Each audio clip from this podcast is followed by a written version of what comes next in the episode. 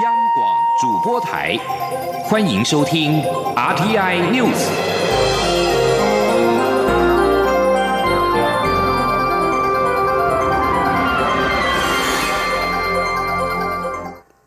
各位好，我是主播王玉伟，欢迎收听这节央广主播台提供给您的 RTI News 新闻。首先带您关注，今年是美丽岛事件四十周年，国家人权博物馆今天举办美丽岛四十周年暨东亚民主化比较国际研讨会。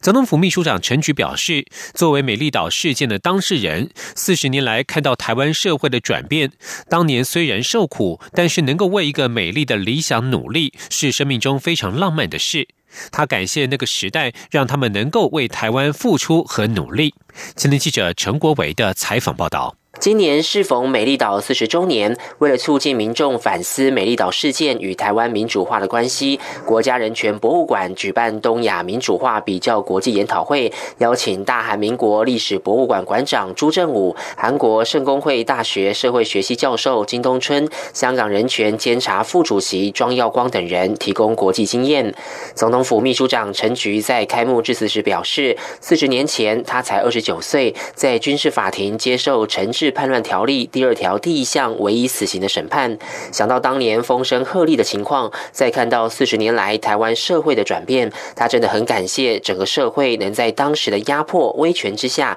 让他们有机会反抗，使他们的生命充满了理想。也感谢国际特赦组织。陈菊回忆，在那个非常恐怖的年代，尤其是美丽岛事件在大逮捕的过程，施明德一时没有被抓到，但在那个时候，居然还有人敢出来声援或救援施。明德这些人的善良，对一个人基本权利的爱与保护，让他真的很感佩。虽然我们受很多苦，但是人的一生能够为一个美丽的理想努力，我想那是生命非常浪漫的事。我会觉得，我感谢那个时代，让我们能够为台湾付出努力。教育部次长范训律则提到，这次有一百零八名高中职老师报名参加研讨会，甚至有远从澎湖和马祖前来。人权教育种子教师也将在会中进行人权教育课程设计分享会，并带领与会者展开人权文化之旅。在两千年的时候，第一次政党轮替，教育部才第一次有人权教育的这个委员会，开始在人权教育进行扎根工作。那到今年的上路的新课纲。在社会领域里头，特别强调了转型正义的课程。国家人权博物馆将从十二月七号起，在白色恐怖景美纪念园区举办美丽岛四十周年特展。文化部次长彭俊亨呼吁国人前往看展，一同了解美丽岛事件对当年社会的冲击，以及台湾得来不易的人权。中央广播电台记者陈国伟台北采访报道。关心两岸焦点。因为延揽前国安局长杨国强、前军情局长张开平加入而引发争议的全球华人价值内容平台大失恋，宣布取得国际资金支持进军中国市场。针对网络平台大失恋将前往中国投资引发的讨论，陆委会主委陈明通今天在立法院受访表示，应该依照相关规定向投审会提出申请，并且由相关机关共同审查。至于外界提出的亲中色彩等质疑，陈明通指出，工商企业赴中国大陆投资是否违法，应该依照其业务内容与行为来做认定。但陈明通也提醒大家，不仅仅说行为不违法就好，还要注意到社会的观感。前天记者王兆坤的采访报道。陆委会主委陈明通在内政委员会休息时间时受访表示，大失恋要到中国大陆投资有审查程序，若有违规就会处理。他说：“你如果这个内容本身啊，这个等于替他做一定程度的啊，比如呃这种广告代理啊等等这些东西，我们也会有一定的这种呃处罚的条款啊，就是说违反，比如说这个替他做广告，但是不是呃呃允许的项目啊，因为它是一个工商企业了哈啊工商企业，所以基本上是呃我们进一步看他整个的业务内容以及行为。”啊，再来进一步来来看。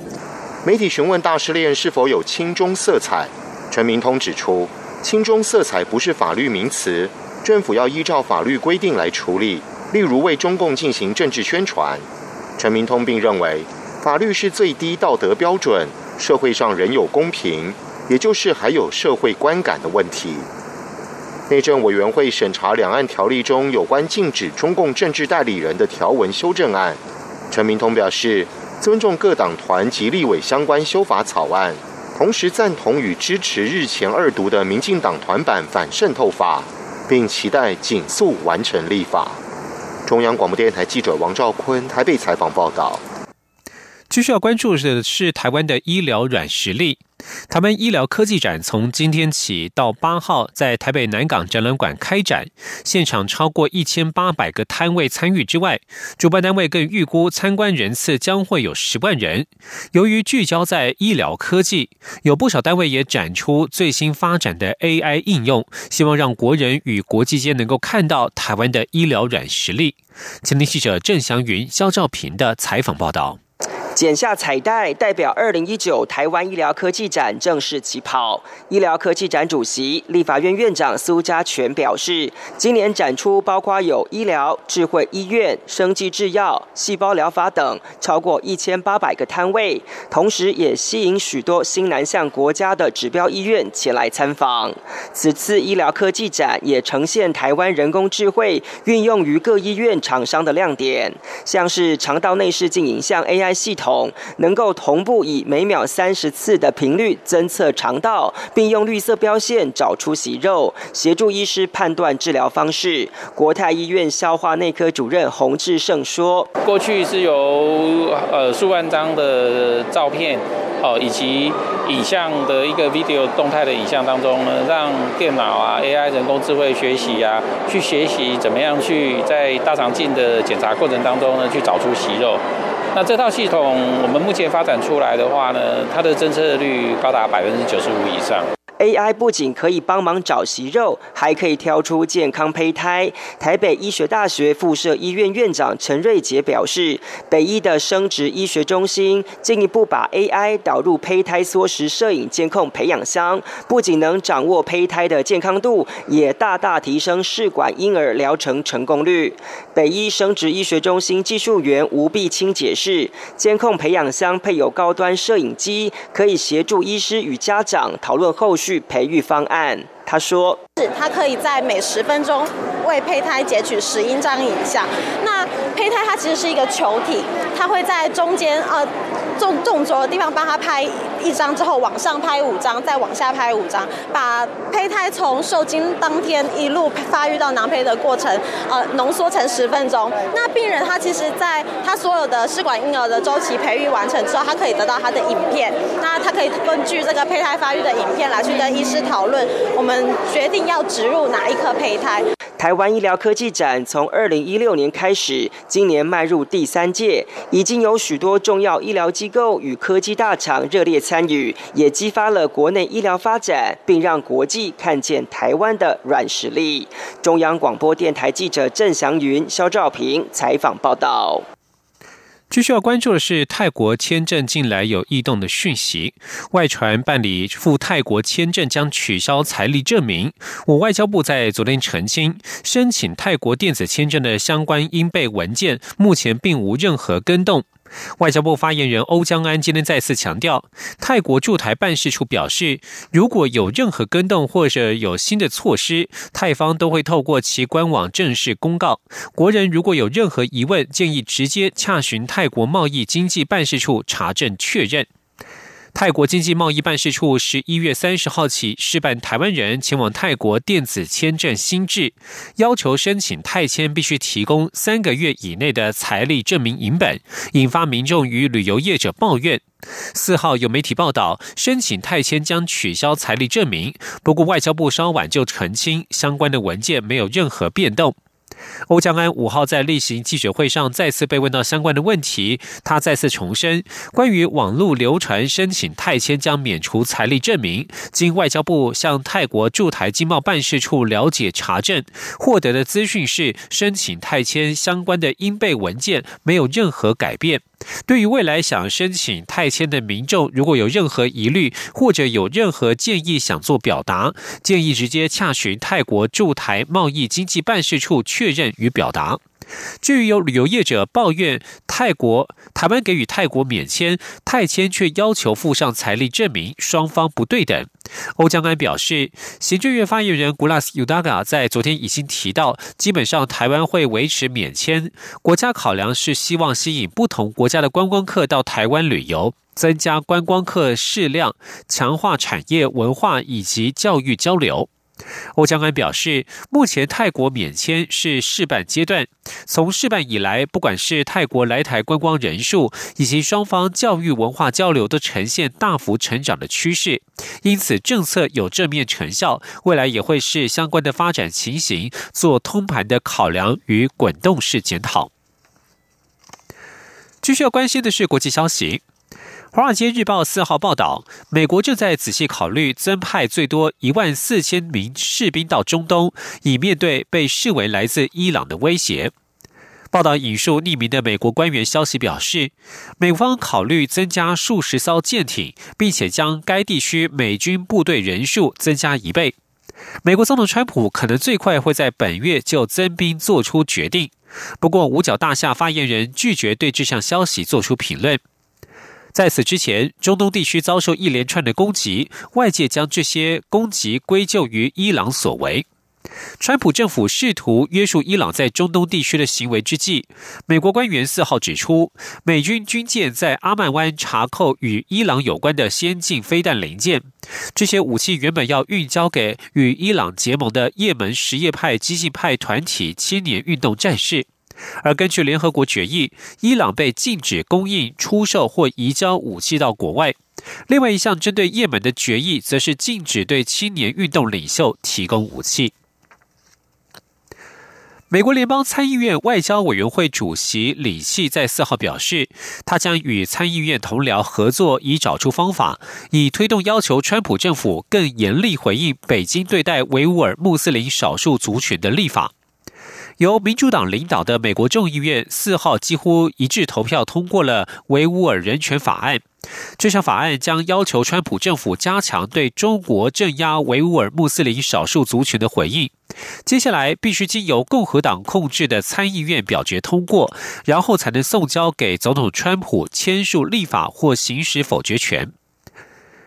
另外，哈萨克人权组织则是呼吁国际社会也不要忘记，哈萨克人在新疆也同样遭受迫害。根据中国官方资料，在新疆维吾尔自治区约有一千多万维吾尔人，占当地人口数将近一半。另外，约有一百五十万名哈萨克人与维吾尔人一样，有不少人被关押在新疆再教育营。据将焦点转到欧洲。巴黎大众运输公司工会宣布五号起无限期罢工，抗议总统马克宏改革退休制度。法国国家铁路公司也表示，全国百分之九十的高铁列车五号将停驶。法国媒体预料，黑色星期四即将来临。法国国家铁路局预期，九成区域列车以及巴黎地区的郊区路线将会取消营运，而国际铁路交通也将严重打劫。根据铁路公司网站，将近半数欧洲之星班次已经取消，其中包含十六班往返巴黎与伦敦的列车。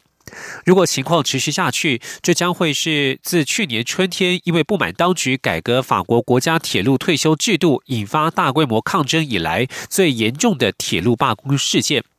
工会誓言，直到马克宏撤回退休制度改革之前，罢工行动不会罢休。另外，法国民航局警告，受到飞航管制员和其他人员罢工影响，五号将有百分之二十的法国航班将被取消。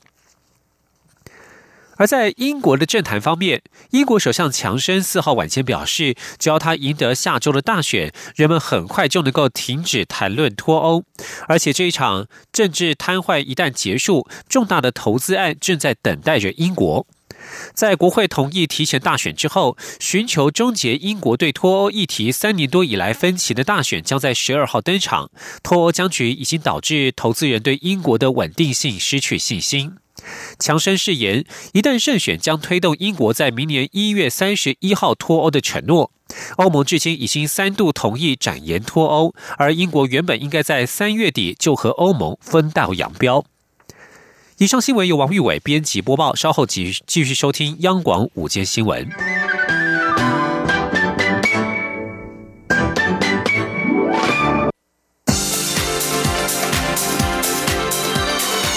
这里是中央广播电台台湾之音，欢迎继续收听新闻。欢迎继续收听新闻，我是陈怡君。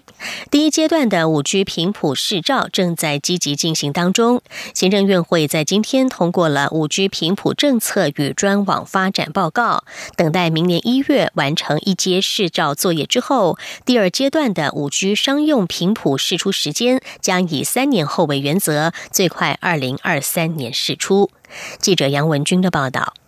目前通传会正进行第一阶段的商用频谱试出作业，预计试出三点五、二十八及一点八吉赫兹三个频段，总计两千七百九十 mega 赫兹频宽，将于明年一月完成试照作业。为鼓励各领域业者发展创新应用，行政院会五号通过五 G 频谱政策与专网发展报告，将建制公部门与私部门不受公共网络拥塞影响的五 G 专网。使用的业者无需担心后续被移频、衍生影响设备或更换机器等问题。频段为四点八到四点九 Giga 赫兹，频宽一百 Mega 赫兹。即日起提供试验场域申请，正式执照约在二到三年后择期开放。蔡志宏也提到，第二阶段五 G 商用频谱将以二零二三年后试出为原则，中频部分以四点四到五 Giga 赫兹频段为主，规划试出三百 Mega 赫兹频宽，供商用与专网频谱分配使用。高频部分优先评估三十七到四十。吉嘎赫兹频段，行政院科技汇报办公室执行秘书蔡志宏说：“呃，因为这个部分必须搭配我们四点八到四点九的五 G 专网频谱的使用，所以在运会中一并提出报告。那我们说，所以我们这次提出来的是一个呃，现在呃第二阶段五 G 商用频谱的一个呃未来试出的一个准备的方向。至于三年后，我们是这次提出来，这是一个一个大约的时程的原则。”那详细的时段，将来还要看我们整体的准备跟发布会协商，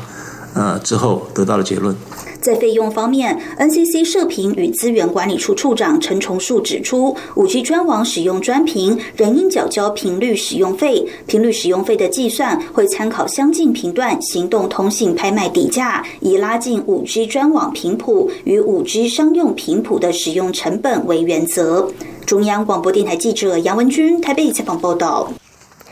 关心选举的相关话题，蔡英文总统竞选办公室在今天邀请图文作家及不分区立委参选人，以图画的方式介绍蔡总统的政绩，并且希望透过赖的传播，让更多人了解。对于蔡总统是否愿意参加选举的辩论，蔡办发言人廖泰祥表示，已经有媒体前来询问蔡总统，在过去两次总统大选都参加辩论，这次也会参与。记者欧阳梦平的报道。蔡总统竞选办公室五号上午邀请十位图文作家，分别以图画介绍蔡总统的政绩，包括国防自主、台商回台投资、台美关系、能源转型、托育、长照、婚姻平权、加薪减税、农产外销以及猪瘟防治。蔡办发言人廖泰祥表示，每张图都是创作作家的创意，以及他们对于政绩的诠释。之所以选择以图文的方式呈现，则是希望有图为证，透过图文的传播，让更多民众了解蔡政府这三年做了什么。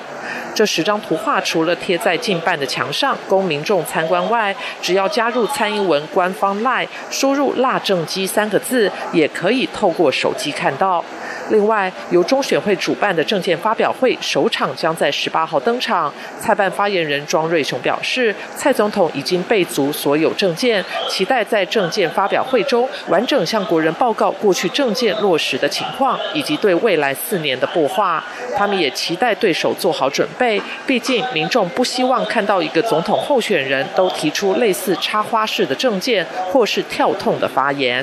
对于国民党总统候选人韩国瑜不断向蔡总统校正，希望进行辩论，廖泰祥表示，蔡总统在过去两次总统大选都参加辩论，这次也会参与。他说：“现在可以看到有一些媒体朋友已经有前来询问，那我们也都是持正面的态度。但因为呢，其实来询问的媒体有很多家，那在过程中呢，也需要持续的讨论。那我们也都会乐见有这样的讨论，然后我们也都会正面的回应，我们也会参与这次的辩论。”根据中选会的规划，这次总统候选人的政见发表会共有三场，分别是在十八号晚间、二十五号下午以及二十七号晚间。除了有电视转播外，同时也会在网络直播。至于辩论会，则是由媒体主办并邀约。目前传出已经有电视台询问三组候选人的意向，希望能与四家平面媒体合作，举办两场总统候选人的辩论会。中央广播电台记者欧阳梦平在台北采访报道。卡神杨慧茹涉嫌网络带风向，误入大阪办事处被起诉。前新北市长朱立伦今天在复选的时候表示，网络的暗黑力量是台湾民主支持，民进党不要急着切割杨慧茹，一定要彻查到底。朱立伦今天上午到台东，陪同国民党提名台东立委参选人张志明和平地原住民立委参选人廖国栋扫街拜票。朱立伦接受媒体联访时表示，网军问题非常严重，网络的黑暗力量是台湾民主支持。卡神杨慧茹事件只是冰山的一角，一定要彻查到底，还有多少暗黑力量在伤害台湾的民主？朱立伦说，希望杨慧茹事件勿往勿纵，彻查到底。民进党不要急着和杨慧茹切割，他是民进党员，长期很多民进党的民意代表、政治人物都支持这样的力量。另一方面，对于有媒体指台北地检署侦办杨慧茹案事不追金流共犯，怕捅马蜂窝，北检今天表示，报道部分内容与事实不符，检察官已经就所有可能的线索进行清查。台北地检署表示，北检始终秉持依证据、勿枉勿纵原则调查市政，请外界勿做无谓的揣测或者是渲染，以免徒增社会的纷扰。继续来关心台湾的天气。台湾这两天在东北季风和南方云系的交互作用之下，全台湾都是湿湿冷冷的，气温也只有摄氏十四到十六度。气象局预估，这样的天气形态大约要到星期六白天之后才会逐渐的缓和。不过，从明天晚上开始，将会出现今年入冬以来的首波大陆冷气团，而且将持续影响到下周一。全台湾低温都将下探十二度，有部分地区甚至可能不到十二度。记者吴丽君的报道。在东北季风和南方云系影响下，全台恐将湿冷到六号，尤其五号各地降雨几率都偏高，特别是北部和东北部下雨时间会比较长，全天累积下来的雨量也可能达到局部性大雨。基隆北海岸和山区甚至不排除出现豪雨，其他地区则以细雨或飘雨的天气为主。气象局预估这样的天。天气形态大约要到七号白天之后才会逐渐缓和。除了北台湾依旧有些湿冷外，中南部从周六起就有机会出现阳光。周日的天气则更加稳定。气温方面，这两天早晚低温只有摄氏十四到十六度，沿海空旷地区以及近山区则有机会再往下探。以五号清晨最低温为例。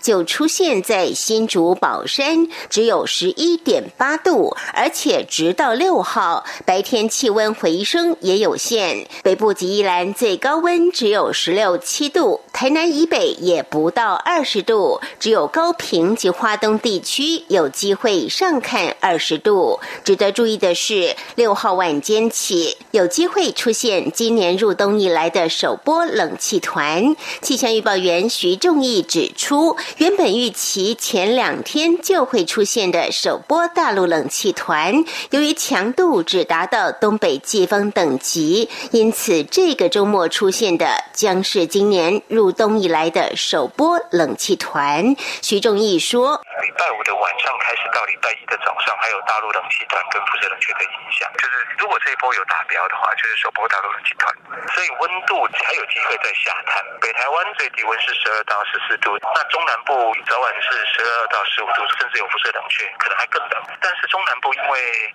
六日之后会有阳光出现，所以中南部地区白天反而没有觉得那么冷，啊，反而要注意的是日夜的温差，可能可以差到十度。另外有些地方，特别是靠近山区，温差可能会超过十度。预估首波冷气团直到九号白天之后才会逐渐减弱。至于高山初雪，则有机会在六号到七号清晨现踪，但是仍要碰碰运气。中央广播电台记者吴丽君在台北采访报道。《华尔街日报》报道，外交部长吴钊燮预期，随着中国强势外交政策引起国际社会的反弹，多国政府将台湾视为民主国家力抗北京的典范，台湾外交孤立处境将会有所改善。外交部今天表示，目前保持密切观察当中，对于各个辖区友邦，也要关注他们内部政局发展情势，会做判断研析，必要的时候进行相关联系。另外，有外电报道，有八名台湾籍的女性背包客先前在澳洲打工时，遭到果园负责人强迫提供性服务，以换取房租生活费，时间长达半年。外交部发言人欧江安表示，经过外交部了解，这个案例发生在去年，但是案发时当事人并没有与驻澳代表处联系，目前都已经离开。外交部与驻管会持续向澳洲表达关切。外交部也提醒国人在澳洲打工度假时，一定要做好自我保护措施，保持高度警觉。有任何类似案例，一定要及时联系驻外代表处或是联系外交部。新闻焦点转到美国，美国国会对于总统川普的弹劾调查四号进入新的阶段，推动弹劾川普的联邦众议院司法委员会接棒举行听证会。三位宪法学者认为，川普寻求外国干预美国选举，已经构成可弹劾他的罪行。不过，第四位作证的宪法学者则表示强烈的异议，坚称必须川普犯下重大罪行和行为不端才能够加以弹劾，但目前的证据极其不足。这也反映出了华府政界当前的分裂局面。川普则远赴英国出席北大西洋公约组织高峰会，他仍然批评众院司法委员会很丢脸，趁他不在华府的时候举行听证会，考量草拟弹劾条款。白宫发言人格里向也推文反击，宣称这出席这场骗人听证会的四位专家当中，有三位众所周知对川普有偏见。另外一方面，史丹佛大学法学院教授卡兰在听证会中援引川普的幼子拜伦之名与男爵的近音发近似发音，说明美国宪法是如何对君主权力和总统权力加以区别。此举却惹毛了第一夫人梅兰妮亚，她四号公开谴责宪法学者卡兰，把他十三岁的儿子扯进了这场论战。梅兰妮亚在推特发文说：“一个未成年的孩子应该拥有隐私，并且应该被排除在政治之外。”联合国移民组织四号表示，一艘搭载超过百位移民的船只四号在西非国家毛利塔尼亚的沿岸大西洋当中翻覆，造成至少五十八个人丧生，另外有八十三人游泳上岸。这条从西非到欧洲的危险海上通道，一度是移民找工作和追逐繁华梦想的主要路径。自两千年代中期，西班牙加强海上巡逻之后，试图渡海的移民相形减少。四号的事故是今年以来移民船死伤最为惨重的事件之一。国际移民组织 IOM 推文引述毛利塔尼亚当局表示，一艘搭载移民的船只四号在所辖海岸沉没，造成五十八人丧生。生还者告诉 IOM 人员表示，船只在上个月二十七号驶离甘比亚，船上至少有一百五十人。根据路透社的报道，毛利塔尼亚当局未能立刻联络上，甘比亚也没有立即声明回应此事。虽然非洲一些国家的经济成长快速，但是非洲西部仍然难有足够的工作机会，因应年轻人口的快速增长。四号所公布的国际调查显示，隐私疑虑正促使人们改变他们的网络行为。调查发现，三分之一的人会避免使用特定搜寻关键字或者是网页，以避免被追踪。这项针对九国将近一万人的调查中，超过七成的受访者表示，他们担心科技公司如何搜集和使用他们的个资。以上 T N News 由陈一军编辑播报，谢谢收听，这里是中央广播电台台湾之音。